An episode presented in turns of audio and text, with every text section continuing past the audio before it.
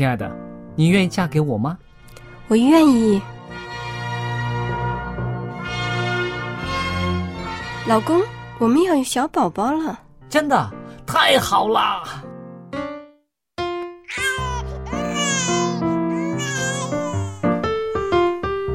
妈妈，妈妈，看我画的画，好看吗？真好看，宝贝画的太棒了，拿去给爸爸看看。爸爸妈妈，我去上大学了，你们多保重身体，我放假就回来。出门在外要注意安全。好好吃饭，天冷了，别忘了多穿衣服。好了好了，别多给唠叨。家里打电话哦。孩子啊，啥时候回来吃饭呐、你爸想你啦。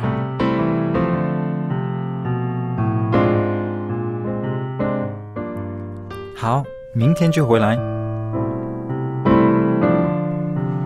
家人，给我生命的人，与我共同生活的人，与我分享喜悦的人，也是给我带来麻烦的人。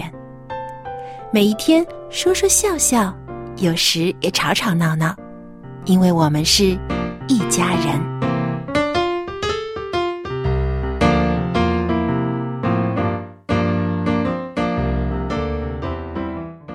不是一家人，不进一家门。亲爱的听众朋友，欢迎您收听希望福音电台一家人节目，我是主持人小杨，当然也少不了我们的好妈妈佳丽姐和帅气的爸爸 Jerry。各位听众朋友，大家好，我是佳丽。大家好，我是 Jerry。哎，最近啊，在网上我看到一个非常火爆的视频，是国外的一个爸爸拍的，许多人看了呢都哈哈大笑。这段视频啊，就是说这个爸爸呢，发现他的女儿在上幼稚园的时候啊，被他同班的一个小男生求婚了。哇，幼稚园生啊！对呀、那么小，而且更有趣的就是啊，这个小男生竟然偷了他妈妈的结婚戒指来向这个女孩子求婚，哎，还挺懂事的哈、挺可爱的哈、很真诚的。但是那个妈妈就很着急了。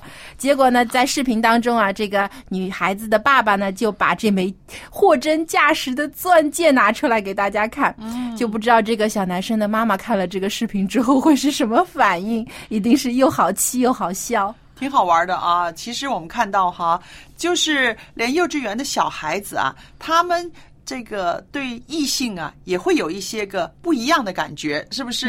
嗯对他很喜欢他，所以他才会做这个动作啊。而且我觉得，可能因为现在小孩子啊，他接触的信息很多，嗯，不但是电视啊、网络啊，可能身边周围的人有些行为啊，他们都看在眼睛里，所以呢，可能对于爱情啊，虽然他们很不懂、很懵懂的一个状态，但是呢，他们还是很喜欢去学、去效仿这种行为。嗯，但是这样呢，就带出了一个问题，大家就思考，就说，哎呀，这样会不会让孩子过早的谈恋爱呢？就是我们所说的早恋，因为很多家长啊特别担心呢，自己的孩子如果早恋呢，一个就是影响了学习，因为没有心思读书啦，整天就想着要跟异性待在一起出去玩啊，或者两个人说悄悄话啊。还有呢，呃，可能也是担心孩子因为呃没有这个性知识方面有。足够的这个呃方面的培养，所以呢可能会做出一些会伤害身体的事情。那“早恋”这个字呢，我刻意的去查了一下字典上怎么说。前半句呢是这样说的，他说啊，是这个性发育尚未成熟的少男少女啊，就开始恋爱了。然后后半句呢说的很有意思，我觉得都都被定性了。他就说，早恋是影响青少年的学习和健康发展的。嗯，有点贬义哈。对呀、我所以就觉得很多家长一听到早恋就啊好紧张、好害怕。而且我也很质疑，我就觉得，哎，编字典的人是不是应该更客观一点的？你就说出这个事实，不应该把你所想的这种的啊这种意识放进字典里面。他也是一个妈妈，可能 或者是 爸爸呢但是其实“早恋”这个词儿啊，呃，其实只有在我们中国，就是呃，我们国内才会有。对对在西方国家呢，其实并没有早恋这个定义。对因为呢，可能国外一个呢，对于这个思想比较开放啦，对于孩子。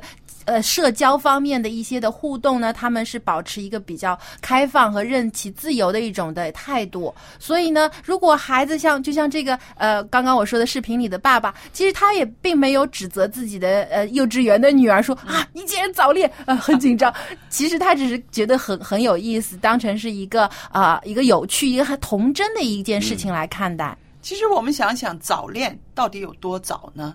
而且这个恋到底是不是我们大人想象的那种恋爱呢？这一方面，其实做家长的应该更应该清晰的去看待，对不对？对，其实网上呢，我也看到有一位心理学家也特别提出来，嗯，因为其实啊，孩子们就是刚才所说的这些啊、未成年人或者是青春期时代的这些孩子，他们可能对于异性的这种呃呃向往，或者是他们之间的交往呢，并不像成年人的这种爱情。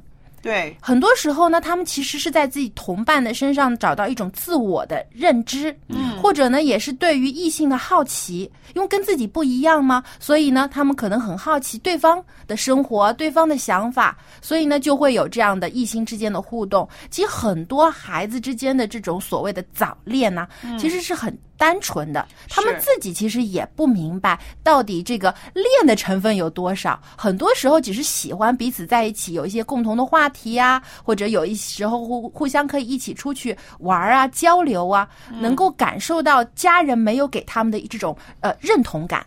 而且还有一个就是说，真的，我们在这个地方看的时候呢，真的是所谓的异性相吸。那我说的异性相吸呢，是说什么呢？当一个孩子慢慢长大到十几岁的时候啊，他很多观念都是爸爸的观念、妈妈的观念，家里面的有一套自己的风格。然后他有一个比较谈得来的一个异性的同学，啊、男孩子也好，女孩子也好，诶，他发现他的想法跟我历来所想的有点不一样哦。所以这种聊天呢，是你是不是想的太多了一点啊？啊有没有那么复杂、真的。是啊，我记得我自己小时候就是很多时候是跟男孩子，那可能女孩子的思想会复杂一点。对，后来我就发现，哎，原来我这么样想我妈妈的这句话，这个男生不是这么样想的哦。后来那时候我就开始啊，嗯知道哦，呃，有一点不一样。所以我觉得这种谈话哈，跟你的异性的同学、好朋友谈话哈，会让我们的脑筋有一点开启。突然之间觉得，哦，原来男孩子是这样想的，哦，原来女，孩子是这样想的在。家庭当中呢，呃，像像我如果作为一个女儿啊，很多时候了解异性是从爸爸身上来的，但是爸爸的毕竟是成年人，嗯很多时候他看事物的角度都。都跟孩子不一样，嗯。所以很多时候呢，女生可能会也会对自己同龄的这些男孩子好奇，对，他们会是怎么想，做什么事情所以呢？女孩子是比男孩子早熟，就是这个原因。对，我觉得思想成熟方面女孩子会小杨会更也有跟我进一步。一。样的这种看法和我我感觉嗯。男孩子其实一开始根本就不会分男女的，就是小、哦就是幼稚园的时候，他们一起玩啊，嗯他根本就没有分男跟女。其实分男跟女这些都是老师 还有这个家长。嗯有的时候我觉得家长有责任。嗯，就是几个呃小朋友，有男的有女的，一起玩玩的比较多的一点，嗯家长自己都会嘀咕在那讲，那你看那们两个多多衬对啊，啊，是不是？就是你看有时候家长自己就把孩子给配对了。孩子呢，可能他的眼睛也很清楚啊，他看见你家长，你我们俩在一块儿，他们那个眼神就不一样哈，哦，对不对？对，比如小学的时候，我跟你说啊，有有的情情况就是说。本来没事的，结果给同学讲讲讲，两个人就觉得，哎还，同是不是他的真的喜欢我？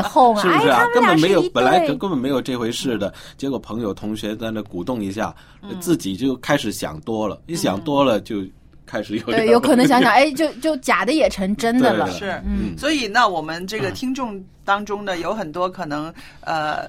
正是小孩子啊，在这个成长的时候，很注意孩子的交朋友啊，孩子的这个社交生活啊，那也应该想一想，你的孩子啊，未必是早恋，只不过就是身边有个好朋友就是了啊但。从另一方面来讲呢，我觉得喜欢异性这并不是错。对，其实是很正常的，也是人正常社会交往的一个一个方面。对，不能因为孩子呃说喜欢上了呃自己同学啊，或者喜欢上某一个呃同龄的异性呢，就觉得谈虎色变，立刻啊你以后不允许跟我出 门啊，你不允许跟他讲话啊，你离他远一点儿。所以这个小杨，你刚刚带出了一个问题，就是说为什么“早恋”这个词只有我们中国人才有呢？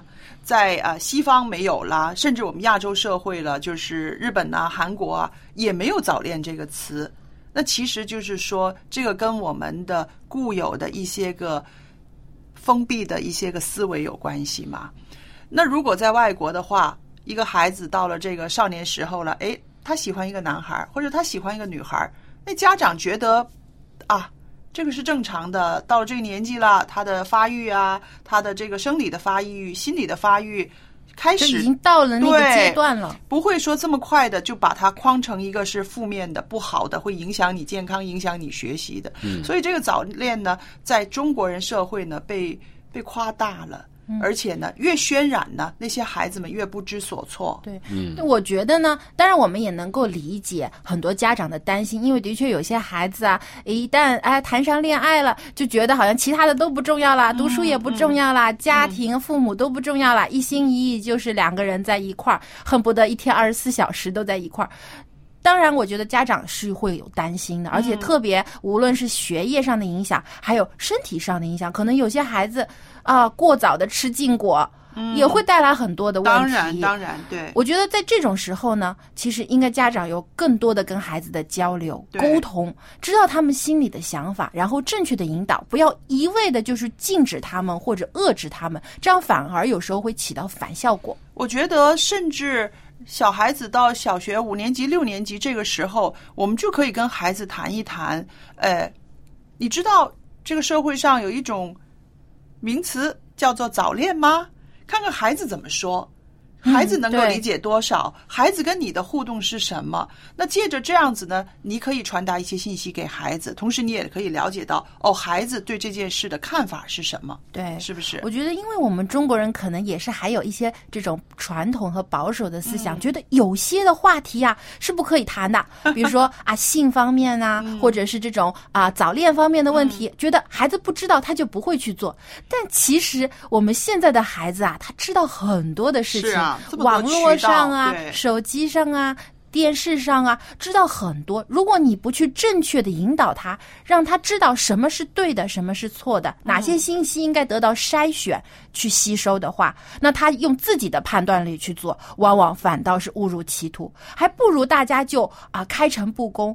大家摊开来跟孩子讲的明明白白哦，孩子他自己知道哦，原来呃这样做是不好的。哦、我如果是纯洁的跟异性交往，大家彼此鼓励啊，有好的、正确的、健康的关系，这就没问题。嗯，所以有的时候躲躲闪闪啊，有些话呃不跟孩子讲，反而孩子不知道他用自己的方法去找，结果呢就做错了。嗯，所以我觉得有的时候跟孩子更好的大家摊开来说沟通，反而是起到了更好的作用。是啊，Jerry 啊，我知道你家里现在有一个青少年啊，嗯呃，一个很好的男孩子。嗯，如果他这个时候有这样子的现象啊，跟女孩子有一些个呃互动，有一些个约会，你会怎么看呢？这个我会担心呢、我会担心呢，因为现在社会上面的这个这个影响是比较大的，因为嗯就是已经渲染的，只要你跟一个男孩子跟一个女孩子站在一块儿，就已经是好像就已经是在帕托谈恋爱了。嗯，就你不会说哦，他们只是同学，就是说，当然我儿子没这个问题，因为他是读男校，你所以你你担心什么呢？这个机会就你担心少一点。是外边的这个外围的这些个话语，就是眼光。啊、眼光，你还是担心他真的是呃有了一个固定的女朋友，还呃会分心啊，会什么的？我反而担心他是不会处理这种这种关系？关系，嗯对他他到底是什么叫朋友，什么叫男女朋友？哦，他现在可能自己还分不清。对对，现在他应该还不分不清，因为现在的朋友全都是男孩子，因为全都同学都是男同学，对所以基本上、应该是没有这个问题。嗯，当然，你在教会里边或者在其他的地方，比如他在外边补习班、或者是学学乐团里边，都会接触一些女同学。嗯但是呢，基本上现在我看到他对这些男女关系这个暂时还没有一点兴趣。哦，我我很高兴听到 Jerry 这样讲，他说我会担心，嗯很诚实的说我会担心。那担心他什么呢？其实是担心孩子不大会处理处理这样的关系，摆在眼前面的这些关系，那甚至是假如两个人的关系太亲密，或者是啊有有有一些个分歧、吵架的时候，他可能真的不会应付的。嗯。这个年纪的孩子，对，所以其实我跟我们刚才谈的都是站在家长的角度，嗯那我们可以再从孩子的角度来讲。其实有的时候啊，孩子可能真的是喜欢上了啊、班里或者是啊见到的一个跟自己同龄的异性，嗯，但是很多时候孩子第一个反应就是他有负罪感，就觉得、哎呀，我谈恋爱了，我爸妈肯定要说我了啊，老师肯定知，要是老师知道了，肯定要批评我的，他就有这种负罪感。其实呢。我觉得应该让孩子知道，你喜欢上一个人，这不是错事，对对，对。这不是什么见不得人的、丢脸的事情。喜欢一个人是很正常的，对。你要谁也不喜欢，这才不正常，对有问题。啊、所以呢，但是也要让孩子知道，你要就是喜欢人的同时，你要更加尊重自己的情感，对。不要随便乱用、滥用。对。孩子，你首先要自爱。自重，当你自重的时候，你在人与人交往的时候，你才会知道哦，什么样的朋友是值得交的。嗯，我从我女儿很小的时候，我就一直在灌输她一个观念，我觉得是有意义的、有价值的，我才会灌输她。我就是告诉她，谈恋爱不是秘密，嗯谈恋爱不应该是秘密。嗯那么呢，她从小呢就。听了我这种话之后呢，好像她也觉得确实是这样子的，所以她如果是喜欢一个男生啊，或者是什么的话，我就引导他先跟我说，因为我跟他说这不是秘密，你告诉我的话呢，我可能还会呃帮你看一看为什么你喜欢他，是不，是？帮他分析一下。对，尤其是他很喜欢的男同学，或者是他呃一个男孩子很喜欢的女同学，如果你做父母的愿意帮助他跟这个孩子有一个正面的交往的话，那个孩子不知道多感激的，因为小孩子确实是又很害怕又很腼腆嘛，所以呢，我觉得啊、让我们的孩子知道谈恋爱它不是一个秘密啊，对，没错。所以呢，我我也看到网上有一个心理学家就提出来三个原则，是针对于家长。如果你家的孩子呢遇到了有这个恋爱方面的问题，我们不再称这个是早恋了，就是说是来给我在给我一些啊提议，能够对，等等有三个原则嗯，Jerry 要啊听一听了。好。第一呢，就是首先要理解并且尊重孩子的情感变化，嗯，不要给孩子扣任何消极的帽子。对。不是要指责啊，你早恋啦，你你这个孩子不懂事啊啊，这么早谈恋爱，不要扣这些消极的帽子，要尊重他的情感变化，因为很多孩子到了这个发育期啊，他的这个生理上、心理上有发生变化是很正常的。对，第二个呢，就是要积极的陪伴孩子青春期的独特阶段。给孩子必要的人生指导，而不是用棍棒啊、打骂、威胁啊的方式，这样呢反而会起到反效果。对所以呢，应该啊、呃积极的陪伴他，尊重孩子的情感，引导他，不要误入歧途。不，他吓吓怕了以后，什么都不跟你讲。对啊，他把心门关上了，他就什么话也不愿意跟你说了。第三个呢，要记住，父母是孩子永远最坚强的后盾，嗯，要帮助孩子协调处理好青春期的各种困难和烦恼。家长其实是个保护者。嗯，你不应该让孩子觉得你好像是呃这个呃危险的来源啊、所以孩子什么事情都不敢跟家长讲，就怕会受到惩罚。嗯，但其实不应该是这样，而是应该孩子来寻求你的保护，寻求你来帮助他解决一些难题。因为孩子他有很多的问题，很多自己没有办法去面对的困难，这个时候家长应该站出来说：“我在你身边，我会帮助你。”嗯，这个其实也是上帝教导我们的，我们不应该是去指责别人，对指责自己的孩子你这个不好那个不好，而是应该站在他身旁支持他，说我会帮助你。还是那句经文啊，你想人家怎么样待你，你就要怎么样待人，对不对没？错，没错，而且是天父也说他如此爱我们，我们也要彼此相爱。嗯，当然更应该我们自己的孩子也应该更好的保护，不是说把孩子关起来，不让他接触外面的人，不让他接触这个世界，就是一种保护。这样的话，反而是使孩子丧失了这种社交的能力。对而应该积极引导他用正确的方式去与人交往。嗯，所以呢，也希望啊、我们收音机前的啊听众朋友，如果你家里的孩子有遇到这样的问题呢，希望你呢能先冷静下来，不要紧张，不要害怕啊，先跟孩子呢能够开诚布公的互相谈一谈，了解你孩子心中的想法，然后呢。再把你的担忧告诉他，我相信孩子能够理解父母，父母也应该理解孩子。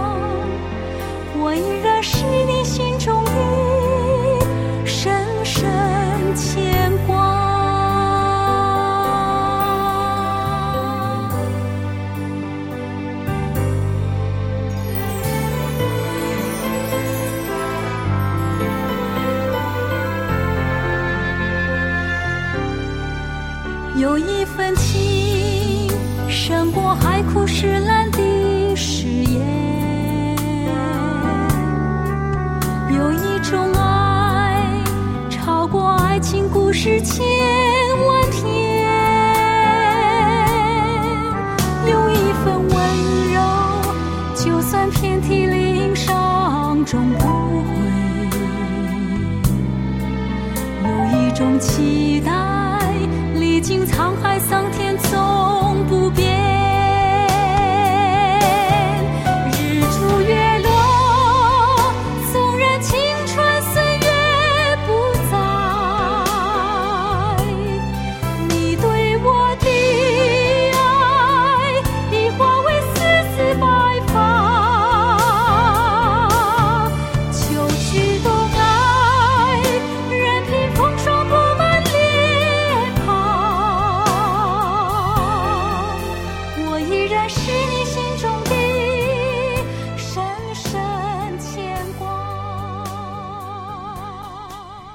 大家都听过“拔苗助长”这个成语故事吧？对，那这个故事就告诉我们，很多的事情呢是过犹不及，欲速则不达的。嗯，其实培养孩子也是一样。那么接下来呢，春雨呢要和我们分享亲子主题。今天的话题就是呢，孩子应该慢养。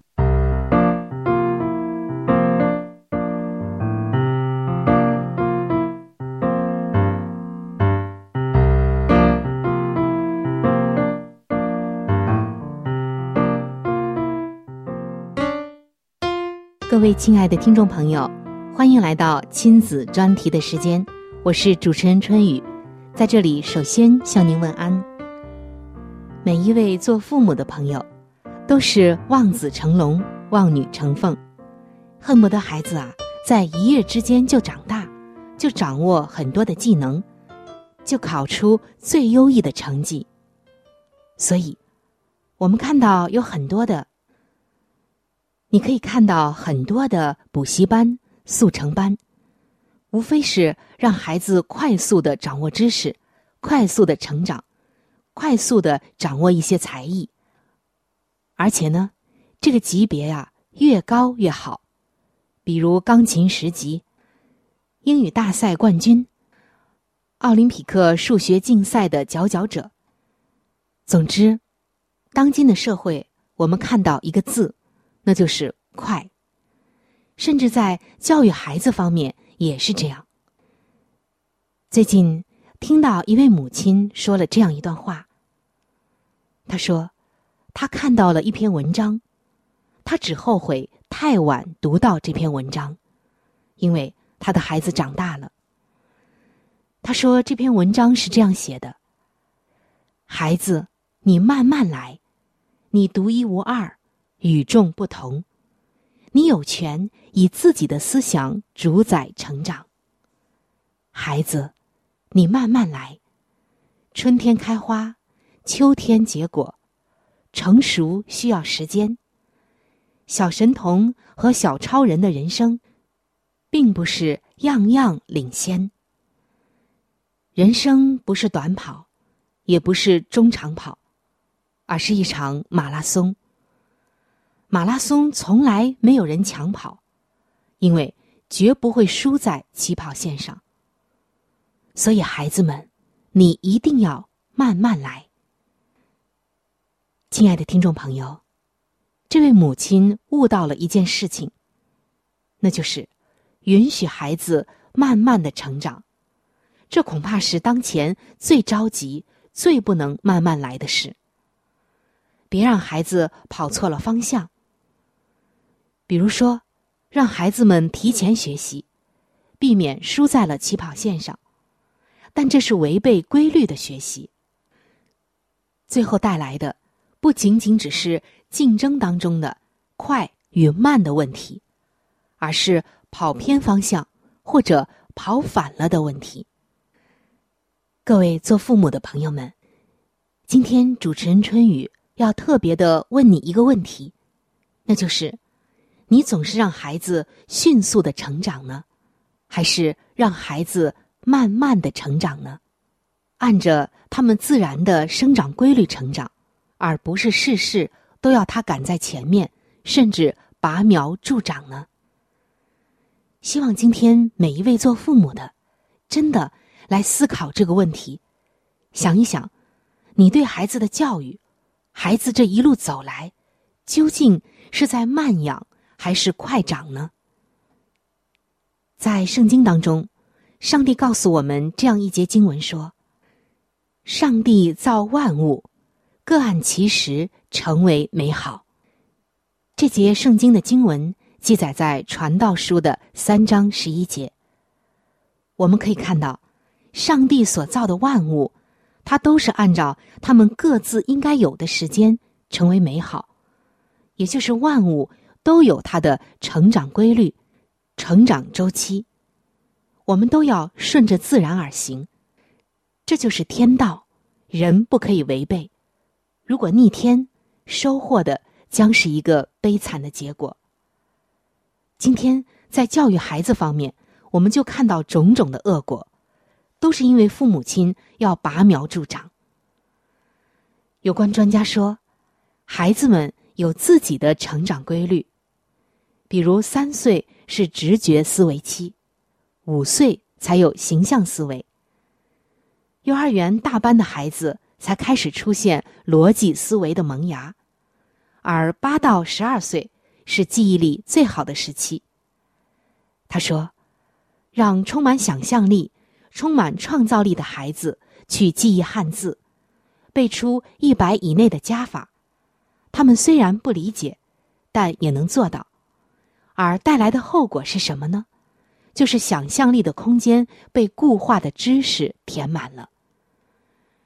一项研究就表明，在学前班认识较多汉字的孩子，一年级的语文会领先其他的孩子，二年级还好，但是到了三年级，水平就和其他孩子持平了。还有画画，专家们说，以画画为例子。八岁的孩子才能按照大人的视角来观察临摹，在这之前，孩子们画画只是直觉思维的自我表达而已。让太小的孩子来学习绘画的技巧，告诉孩子，太阳应该是圆的，云朵应该是白的。暂且不说这是对想象力的一种遏制，至少是一种浪费时间，也扼杀了孩子们那丰富自由的想象力以及无拘无束的创作力。一所美术学院的教授曾经说：“美术教育中深受其害的，就是社会上的这些考前教育。八笔画苹果。”几笔调色彩，目的就是为了应试，无非就是为了考试嘛。直接的后果就是学生的临摹能力强，表达能力弱。当然就产生不了美术大师了。还有幼教专家们说，现在很多的孩子三岁开始学轮滑，其实三岁的孩子。他们的骨骼并没有发育好，轮滑会伤害到身体。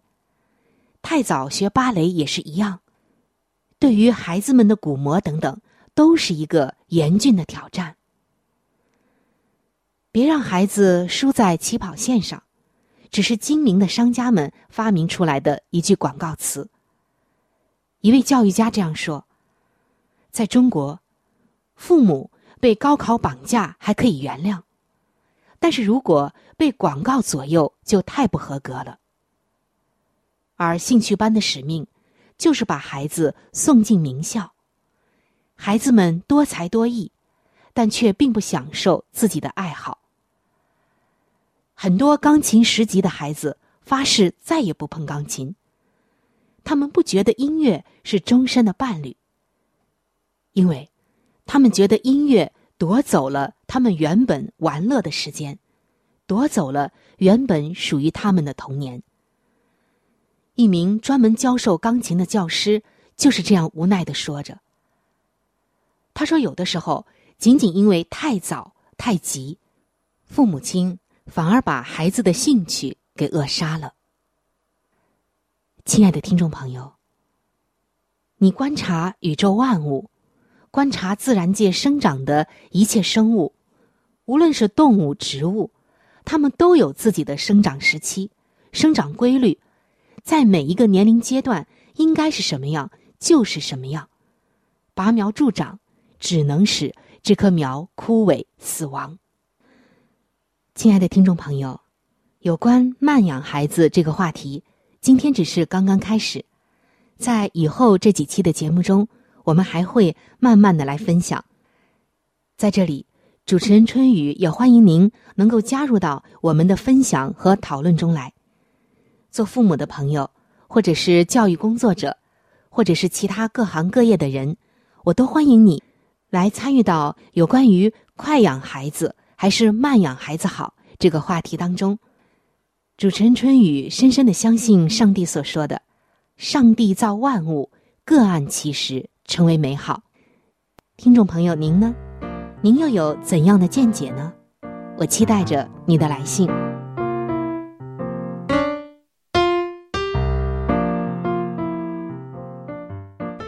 刚才春雨的分享啊，我就想到，呃，我经常在这个广告、电视上看到的一句话，就是说，让孩子赢在起跑线上。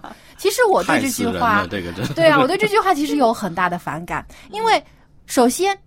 为什么要有一条起跑线呢？嗯，谁画的？孩子的成长难道是比赛吗？而且每一个孩子的起跑线都不一样，对吧？每个孩子首先他的家庭环境啦，还有他自身的这个呃智力啦等等，还情感方面的发育，每个人都是不同的。没有谁说啊，大家的成长都是完全一样的。还有赢在起跑线上，我觉得这好像就把孩子的成长啊，以定义为是一种竞争。一种比赛，学习就像是战场一样啊，非得拼个你输我赢啊，你死我活一样。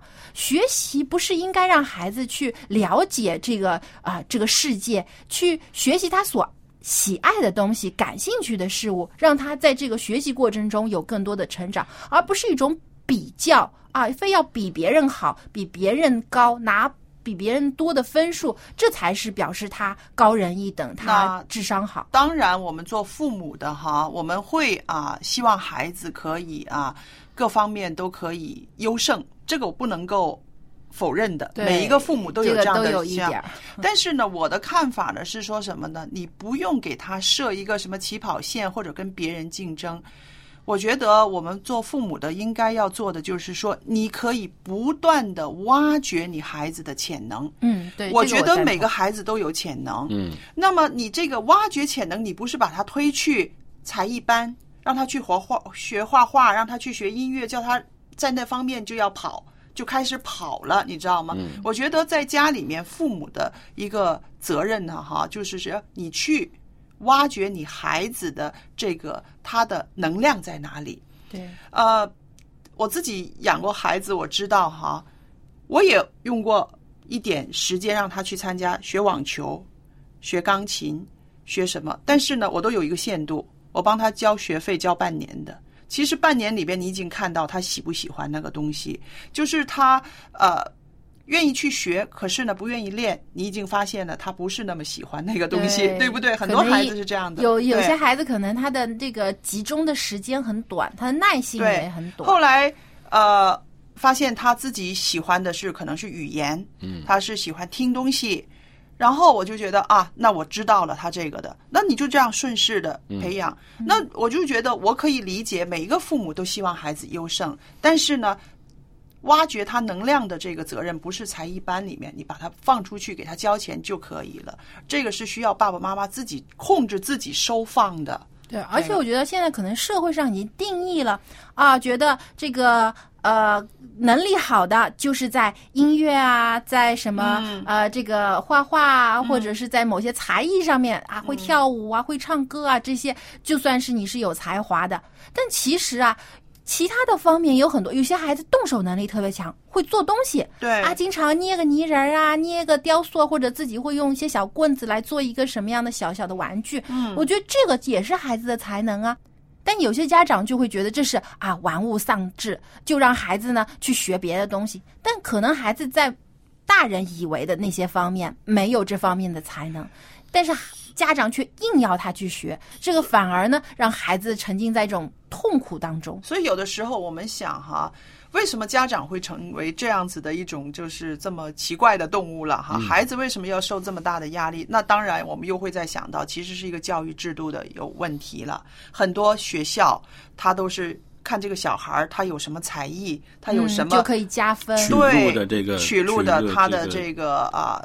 机会高一点，嗯所以就是说，有的时候我们看我们的家长呢是被这个教育制度牵着走，孩子又被家长牵着走。那么当然，教育制度我们没有办法去去去抗衡，去怎么样？但是在这中间呢，你还是要有一个折中的一个判断，有一个平衡。有一个平衡。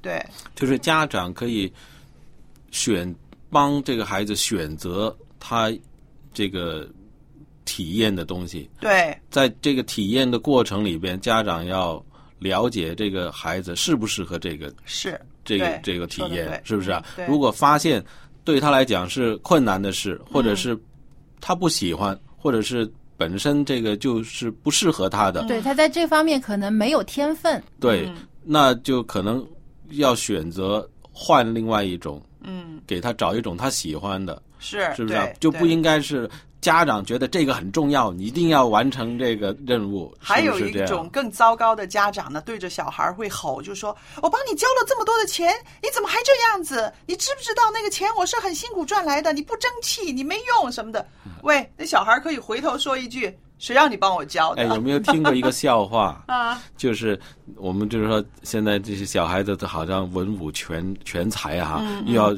又要耍耍棍子啊，又要会画画，然后体还要还要唱歌，还要拉小提这个十八般琴，武艺对啊。然后有人就说，有有有一个人就说了，怎么这些老师他每次都是教我们一科的？哦，这一定小孩问的。对呀、对呀、我们我们是学那么多，嗯但是你要求我每样都那么好，嗯但是我们的老师他他都分开的、哦，都是分开的啊是不是啊教小提琴就是小提琴，教功夫的就是功夫的。对啊，所以家啊长可能要留意，可能对这个要收藏一下这个。这个真的很值得人深思，因为人其实等慢慢成长过程之中，到后来他精力。有限就会集中在某一个方面，就像我们做职业的也是，到有长大找工作，你不可能说我一个人可以做十几份工作，也当然都是找一份自己可能最喜欢或者是自己能力最能够应付的一份工作。所以你如果这么小的时候让孩子学这个学那个学各种各样的，到头来可能可能没有一个都学成的。嗯，所以呢，真的就像刚才佳丽姐说的，要取得一个平衡，对，就是让孩子一方面能够挖掘孩子的潜力，另一方面呢，当然家长也有一些鼓励，用一些积极的方法来鼓励孩子喜欢上学习，而不是让孩子呢把学习看作是一件苦差事。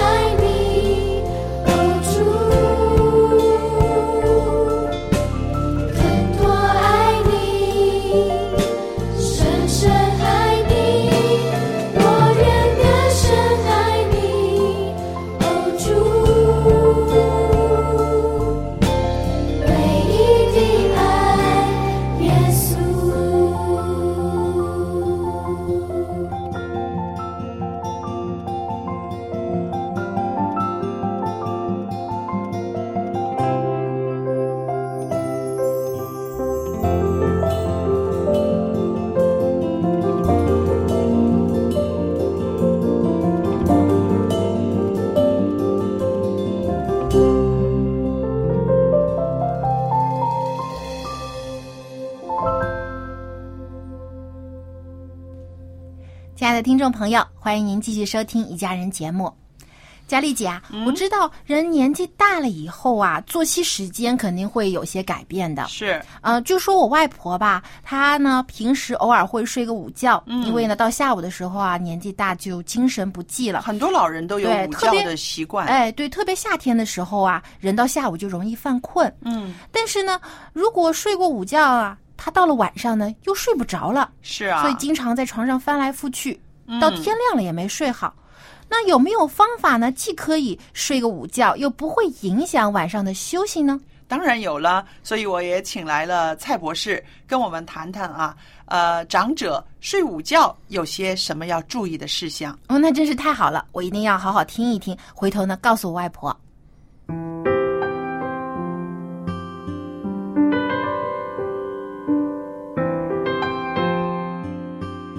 蔡博士您好，大家好，很欢迎您来到我们的节目当中呢，跟我们继续谈谈怎么样鼓励老友记，怎么样关照老友记啊。今天我们跟您呃谈谈，就是说长者们呐、这个选择午睡的话，应该怎么样睡才会对自己最有利呢？好，这个午睡了，这是我们中国人的习惯。嗯有些孩子开始已经有午睡的习惯。嗯，那么我们在午睡的时候呢，我们一定要注意五点的东西。五点，第一呢，午睡的时间不应该太长。嗯有些人午睡睡一个小时、一个半小时、两个小时。嗯如果你午睡的睡得太长时间的时候呢，就会影响了你晚上睡眠的时间。对对，因为我们每一个人睡眠的时候呢，最好就是有七到八个小时的睡眠。嗯年纪越大的时候，由于我们身体里面的一些激素的分泌减少了，特别是那个褪黑激素。哦这个褪黑激素呢，跟着我们年龄呢越长的时候，它的量呢也会越少。哦如果那个黑褪黑激素了，对我们呢来讲呢是小的时候，本身都会影响到我们的睡眠。嗯如果我们还在午睡的时间太长的时候了，就会直接晚上的睡眠就睡不好。你会听到很多老人家都说：“哎呦，我昨天晚上好像没有睡觉一样。对呀、我就是说，您刚刚的这一段话呢，其实就已经解答了我们的一个问题了。因为很多长者呢，就会常常有这个睡眠的障碍”，对，很多就是说他睡得不够沉，睡得很短就会醒；有的呢又是说呢，啊、睡了一觉才两点钟，可是呢就很难再睡下去了。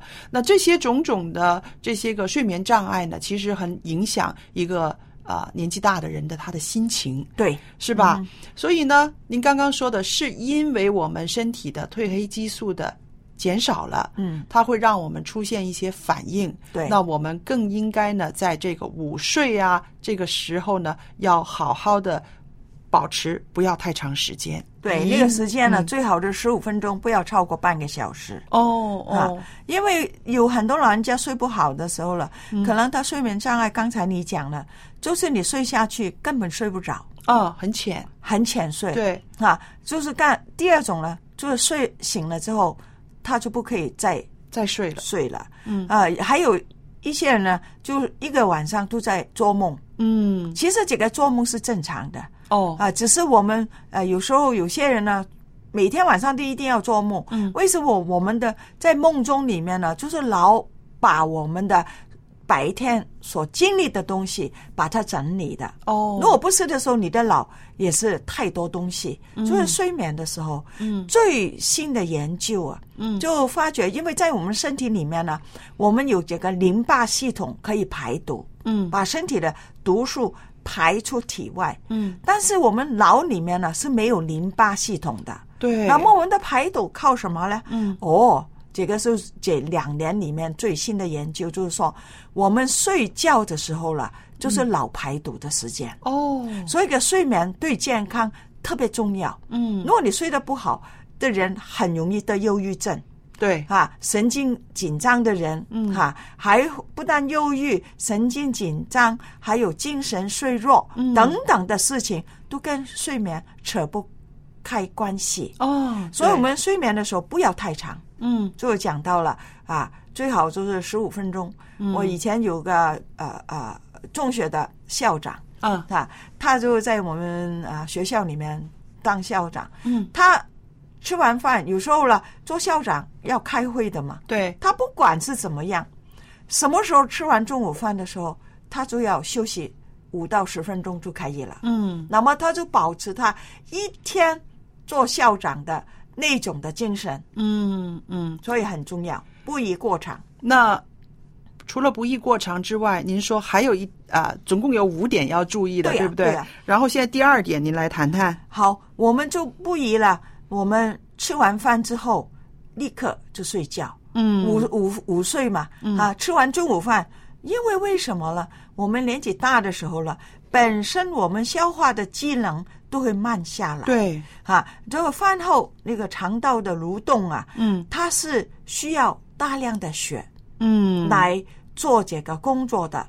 如果我们吃完了饭马上去睡觉的时候了，嗯就会影响到这个血液进到胃里面，嗯帮助这个消化，就会阻碍了我们的消化，导致了我们的肠道很乱。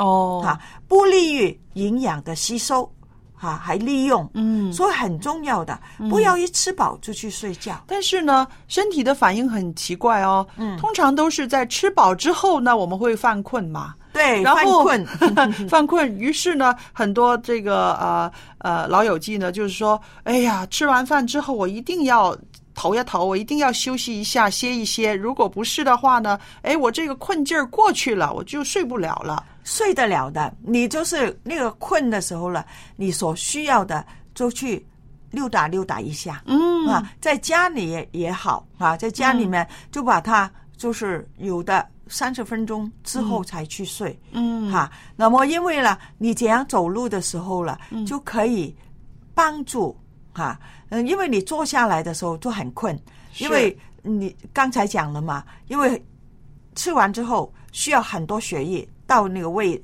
所以那个老的血也进了这个胃。嗯。但是如果我们走路的时候，可以帮助下体的血液再回到哦。脑海里面去。这个血液循环对。帮助一下他对、啊，对，嗯。特别是年纪大的或者有慢性病的人，嗯。每一顿吃完饭之后啊，每一餐啊，都应该出去溜达溜达十五分钟左右。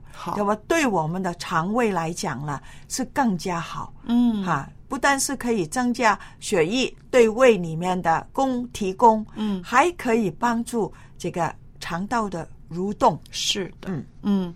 那第三点要注意的是什么呢？哇，我们睡午觉的时候，不要你穿的什么衣服，就是用那身衣服去睡觉哦，啊？为什么？有时候我们就怕麻烦要换衣服，是。因为我们平常穿的衣服了，嗯。比较贴身。贴身紧。啊，紧一点的，嗯。那么影响到我们的啊呼吸系统啦，嗯。啊，有时候我们呼吸的时候啊啊都有影响的。啊，嗯。还有呢。除了这个紧，有时候我们裤子了，你晓得，我们年纪大的时候、嗯不喜欢买新衣服的吗？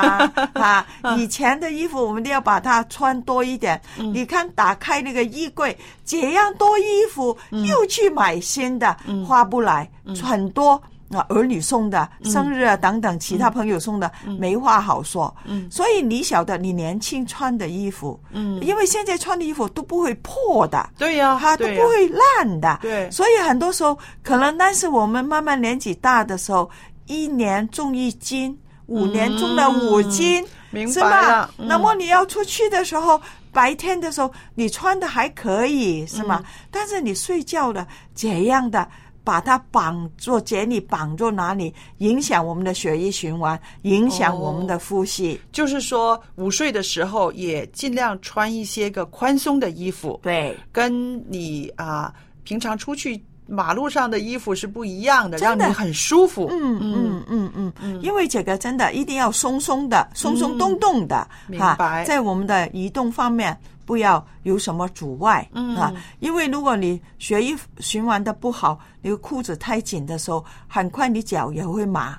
哦，哈，对，你动也动不了，那个脚动不了的时候，你要用手把它要抽起来才可以动，嗯嗯，所以必须要啊，不宜这个穿平常穿的衣服，所以我们要午睡的时候还是要合衣解带，嗯宽衣而睡是吗？宽衣解带，对 对。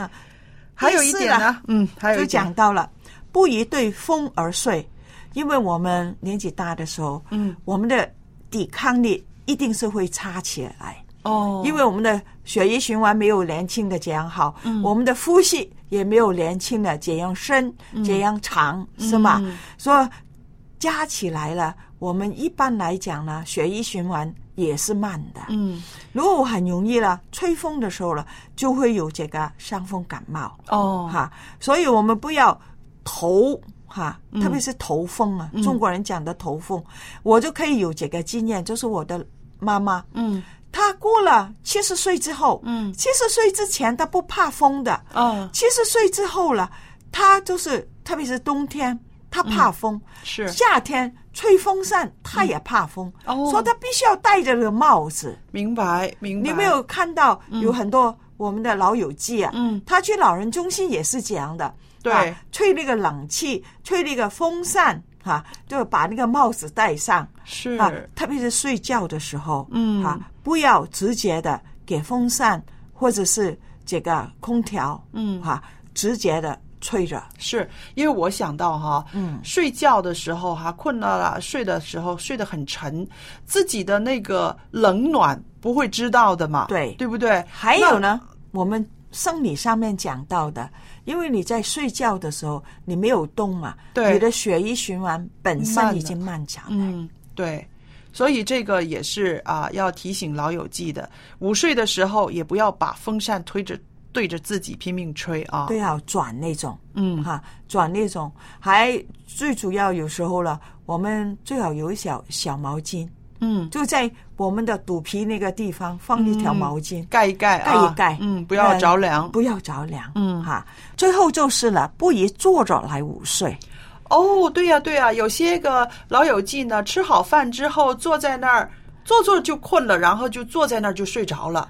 对呀、特别他们喜欢呢在沙发。嗯吃饱饭就移到去沙发的地方嘛，嗯就在那里睡着的时候，然后醒来的时候就会有这个头晕啊、耳鸣啊，还有腿腿麻发发麻、发软啊，嗯，还有甚至了脸是苍白。这是什么原因呢？啊很简单，我们说脑贫血脑贫血啊，哦因为你坐在哪里的时候了，你刚才已经讲，我们吃饱的时候需要血液到胃里面，嗯。增加推动它的消化。是。还有你坐在哪里的时候，那滴血呢也是往下体去灌，哦，因为你不动呢，人是很啊、人是很奇怪的。嗯。我们上帝做我们的也是很很奇妙的。嗯。我们的啊、血的推动是靠这个心脏，心脏嗯一收缩的时候了，那个血都往前退。嗯但是到了这个静脉的时候了，已经太远了嘛。嗯哈，从心脏到了你的手、你的脚，是离开心脏最远的地方。，对那么这个啊，静脉的回到心脏靠肌肉的摩擦，嗯就是肌肉它推动它推动它嗯回到心脏。那么你就坐在哪里？啊，嗯。所以呢，那个也没有动，嗯。那个脚里面的血了就不会回归心脏。哦对，所以以这样的时候了，太过压力对这个啊腿了是多了，嗯。所以有些人睡完午觉了，可能在黄昏的时候下体会有水肿，哦。这个也是原因之一。嗯嗯嗯。那么那个血液不可以回到去你的心脏的时候，嗯。我们就变成了脑贫血。哦，所以我们的长者朋友们真的要记着今天蔡博士讲的这个午睡的几样特别注意的事情，希望我们每天都健健康康的。